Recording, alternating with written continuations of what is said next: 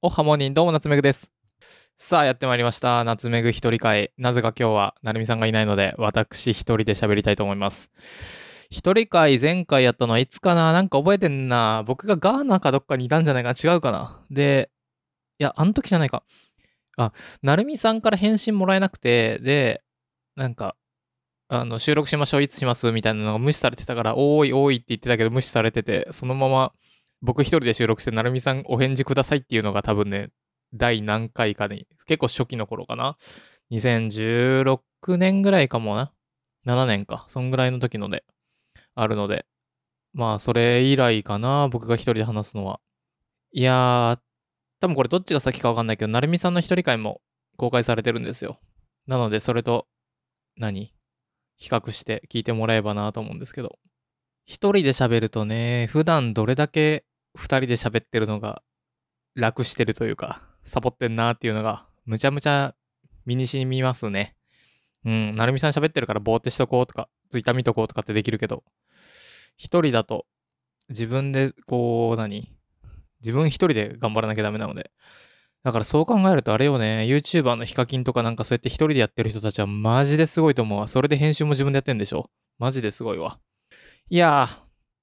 さあ、せっかくの一人会なので、なんかあれだね。何に話そうかなと思ったけど、あれだね。おすすめ系とか、あと、最近やってることとかを話そうかな。じゃあ、みんな知ってるかもしれないんですが、なんか私、趣味が多くてというか、多いっつうわけじゃないんだけど、もう年間3000時間ぐらい同じ趣味にぶっ込んだりするのはすごい好きで。2022年なんてゴルフに何時間使ったのかわかんない。もうむちゃくちゃゴルフやってたし。だって打ちっぱなしに150回ぐらい行ってるからね。もっとか。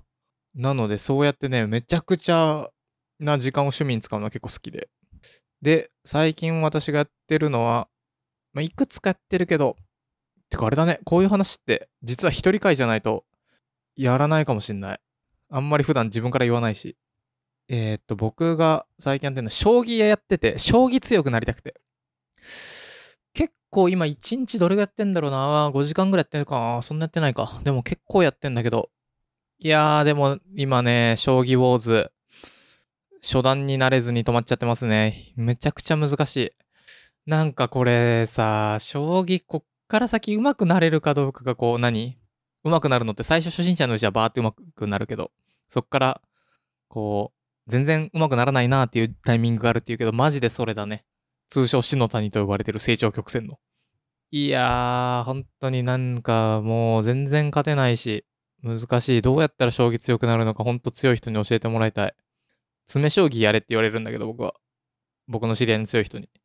詰将棋やったとて全然なんか、じゃあ詰将棋をどうしたら上手くなるのかを知りたいわ。僕はね、あの、奇襲が好きなので、鬼殺し、早石田、三間飛車あたりを結構やるけど。うーん。全然強くならないんだよな将棋強く、将棋強い人ってちょっとかっこよくない？なんか、なんだろう。賢そうな感じがするじゃん。だから、将棋強い人になりたいんだけど、ならないんだよね。うん。将棋僕は、あのーおじいちゃんといつも昔、実家帰実家じゃない、おじいちゃん家行った時に、盆や正月にやってて、お年玉もらったらそのお年玉かけてやるみたいな、なんかあれ、今思ったらあれじゃない？プラマイ、まあいいのか。お前持ってんだろっつってそれでかけてたけど、いいのかいいか。プラマイ、あれ？俺マイナスじゃないと思ったけど今。うん、やってましたね。そう。どちょっと、誰か将棋強い人、将棋強くなり方教えてください。もうちょっと、壁に止まってる壁に。いや、将棋ウォーズっていうのでやってるんだけど、将棋ウォーズっていうアプリがあって、それすごいのが、あの、鬼神っていう、えっと、5回、お金払うと、普通のね、あの、オンラインで敵と戦ってる敵とか、知り、なんか、誰かと戦ってる時に、お金払うと、160円払うと、5回 AI が打ってくれるの。神が。画面が変わって、すごいかっこいい画面になって。それすごいずるいんだけど、なんか、あれやるとすごくて、いやー、まだまだちょっと全然、将棋、詰めきれないや。うーん、中盤だな、これ。とりあえず一回ちょっと鬼神を見て参考にするかと思って、鬼神が打つと3回ぐらいで、あの、積みになったりするの。え積んでたんだ？みたいな。めちゃくちゃすごい。その、将棋は本当に奥が深いな。めっちゃ面白いし、一生できると思うけど、うん、強くなり方が難しいです。ちょっと誰か教えてください。寄進も、もう寄進ばっかり使ってる。毎月もうあの、どんぐらい？あの、毎週、あの、1600円の課金してるわ。うん。それを参考にして解析してって、グラフ作ってとかやってるけど、うん、難しいですね。ど、ど、ど、ど、ど、どんぐり FM。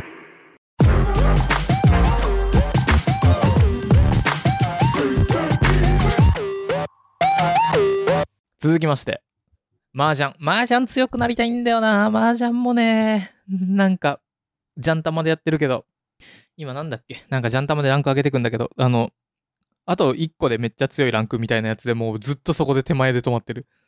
麻雀強くなりたいんだよな。いやー、でもこっから先、麻雀も将棋もそうだけど、多分ある一定の、なんだろう、実践で学べる、じゃあ実践でできるところまではもう完走してて、むちゃくちゃあったから。じゃなくてもう普通に座学とか、なんか、学んで、実施して、学んで実施してみたいなのを回さなきゃダメだけど、座学をやってないから止まっちゃってるな。うーん。麻雀ね、そう。なんか相手がリーチしてる時にわざわざ自分がそんなに高くない点の時に、科学する麻雀だと400以下だわ、もうベタ折りでいいみたいなの書いてあったけど、なんかな、まあ、いける、大丈夫だろうみたいな感じで、ほんわかやっちゃって、振っちゃうんだよな、そう。麻雀は点を取るゲームではなく、振らないゲームだというのをね、うーん、まだまだ学べてないですな。振っちゃうのよ。そう。麻雀で思い出したというか、おすすめの YouTube がありまして、あ、私 YouTube もめちゃくちゃ見るんですけど、YouTube ばっかり見てるね。1日5時間、3時間ぐらい YouTube 見てんじゃないかな。何してんだって話だけど、普段。そう、YouTube をめっちゃ見てまして。最近面白かったのは、江頭チャンネルで、麻雀プロの岡田沙也加が出た回、9月の2週目ぐらいかなに出てて、それがめちゃくちゃ面白いからぜひ見てほしいんだけど、なんか、何かというと、江頭ってあんまり、あんまり、なんだろう、テレビだと昔好きな印象なかったけど、YouTube だと輝いていて、好き放題言えるじゃん。なんか、なんだろう。いいか悪い。もうまあ、YouTube だからさ、そういうの嫌いな人は見なきゃいいから。あの、岡田沙也加さんっていうね、あの、役満ボディと言われている、むちゃくちゃ綺麗な麻雀プロの方がいるんですけど、その人に向かってもう好き放題喋ってて、こんなの絶対地上波じゃ無理だなっていう感じになってて。うん、その YouTube とかは、むちゃくちゃ面白かったね。麻雀好きな人が見ても面白いし、知らん人が見ても多分結構面白いんじゃないかな。そう。面白い YouTube で言うと、最近僕が好きなのは、横川くんの筋肉チャンネル。横川くんの筋肉チャンネル。これは何かと言いますと、ボディービルダーの人がいて、もう、バキなのよ。体がバキ。本当にもう、上腕三頭筋とか、あの、大腿四頭筋とかもうすっごいことになってる横川くんって人がいて。で、その人がいろんな、何？空手家と戦いますとか、なんかいろんな人と、いろんな人のキック蹴って耐えましょうみたいになってんだけど、それが絵画、そのシリーズは僕はめちゃくちゃ好きで、横川くんの筋肉チャンネルはめっちゃ見てるね。うん。何がすごいって、まあ、あの、筋肉めちゃくちゃあるから、パンチされても大丈夫って言って、こう、耐えてるんだけど、それよりももうそんなの、筋肉がすごい。めちゃくちゃ憧れるね、あの筋肉が。ちょっとなってみたいは絶対意味がわからんけど。そんなトレーニング耐えれないけど。なんかボディービルダーの日本一になった人なのかな？のチャンネルで。そう。僕が最近見てる YouTube チャンネル。横川くんの筋肉チャンネルと江頭の YouTube。いやー、一人会。普段、なるみさんとこう話してると、そんなに、なんだろう、どんどん深掘ることってあんまできないけど、まあ一人会だと好きに話せていいので、そこはある種気は楽と言いますか。浅くならずに話せる感じはするね。いやいやいや。趣味の話で言うと、僕はボードゲームっていう、なんかあの、すごろくみたいなね。すごろくじゃないけど。まあ、卓上で、ボードでやるんじゃなくて、卓上でみんなでやるゲームのこと確かボードゲームって言うんだけど。それが好きで、今家に200弱あんのかな多分。今僕の前にもめっちゃあるけど。後ろにもあるけど。その中で、最近、最近じゃないけど、じゃあ今パッと思いついたおすすめボードゲを皆さんに紹介したいと思います。その1、タイムボム。トゥルトゥル。これは何かと言いますと、いわゆる正体陰徳系っていう、あの、誰が悪い人だみたいなのを隠すゲームだね。人狼とかが代表的なものなのかな。で、タイムボム、めちゃくちゃ秀逸で僕大好きなのは、人狼ってバグがあって、バグね。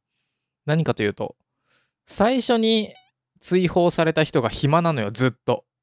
要は最初でお前怪しいって言って、みんなで怪しい人を当てるゲームなんだけど、怪しいって言って違ってもそうでも、最初の方に追放された人がめっちゃ暇で、やることないんだけど、タイムボムはね、そのあたりをうまくカバーしててめちゃくちゃすごい。正体がバレても楽しめるし、バレなくても楽しめるっていうね、正体陰徳系という、正体誰だみたいなのだと、すごいいいんじゃないかな。うん。で、これ、まあ大人がやっても楽しいけど、僕の知り合いだと、小学校高学年、中学年ぐらいの、まあ高学年ぐらいか、の子供たちがパパママと一緒にやってたりして面白かったね。うん。全然できる。正体陰徳だと、タイムボムがもうダントツでおすすめだな。僕はもうめちゃくちゃ好き死ぬほどやってる。やりすぎてカードがなんかあの、かすれて、しかも、あの、これ作ったのが佐藤祐介さんって人だけど、僕好きすぎて会ったことあるからね。この人本当に天才だと思うわ。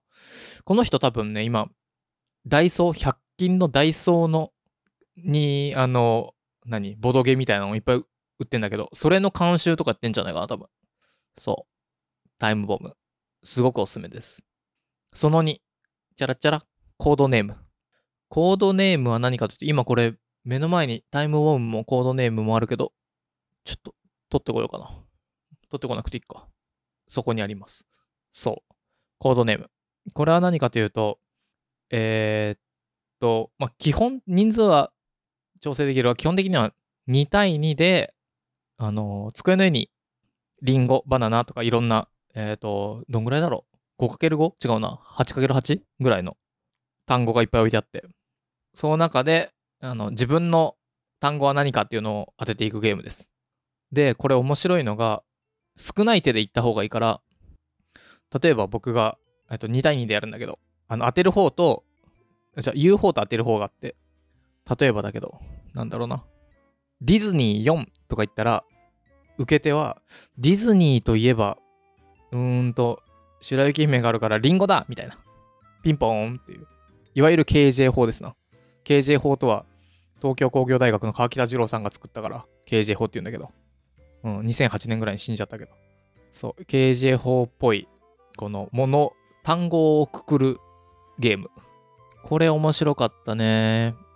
うん。なんだろう。ディズニー4って言われた時に、うーんとじゃあ、エアコン、ブブー違いますって言って相手のターンになったりとかそういう感じなんだけど。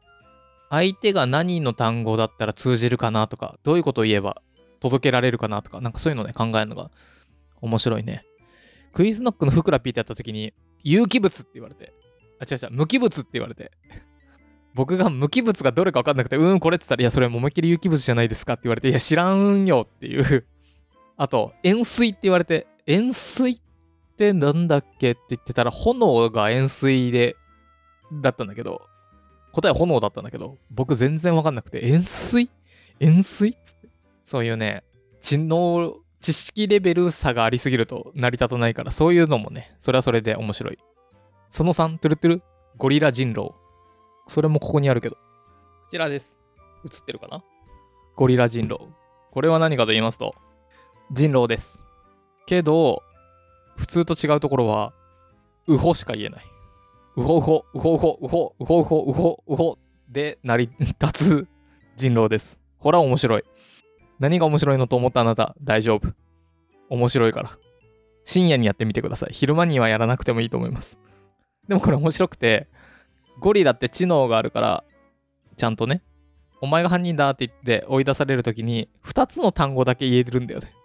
私、占い師、みたいな。私、村人、みたいな。そしたら、ゴリラはとても賢いので、次のターンからその単語はみんな使っていいんだよね。私占い師、私占い師ってみんななるの。うごうご。私占い師、うごうごって。ほら、ちょっと楽しそう。そんなゴリラ人狼。これ並んで買ったからな、俺。あ、これ今見ると、対象年齢って通常書いたんだけど、まあ大体9歳からとか12歳からとか書いてあるんだけど、対象年齢が面白いな、これ。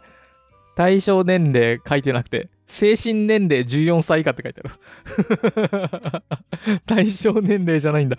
精神年齢が14歳以下からですって書いてある。知らなかった。えー、そう。うほうほしか言えない人狼。人狼ってね、あの、誰が狼だって当てるゲームなんだけど。いやー、そんな感じでね、おすすめボドゲ、タイムボムとコードネームとゴリラ人狼。これが、もしボドゲやったことなかった人は、おすすめです。いやいやいや、話は変わりまして。一人会、いかがでしたでしょうか？うーん。なんかね、なんだろうね。一人で喋るとこう、何を話そうかなっていうのをちゃんと考えなきゃダメだし、そんなに、うーん、わかんないなっつってても、聞いてて面白くないので、なんかそこは、こう、頭の中が整理されてと言いますか。なんかちゃんとね、どんぐり好きで聞いてくれてる人に言うことないかなって言って探すのは、まあまあそんなに嫌いじゃないですね。いやー、どんぐり FM、1000回超えてね、まあまだまだ、1000回はまだまだだと思うので、うん、7万回ぐらいを目指して、あとまあ、なるみさんや僕のどっちかがどうかなっても、こう、どんぐり FM の看板として誰かが引き継いでいくのもいいし、うん、末永くやっていきたいなとは思いますね。なんかいろんな人が最近ポッドキャストやってるけど、まあ変わらずこの感じでやっていけるのは僕は楽しいので、結構好きですね。ポッドキャストどんぐり FM。はい。これからもぜひぜひ楽しく聞いていただけると嬉しいです。以上、夏めぐ一人会でした。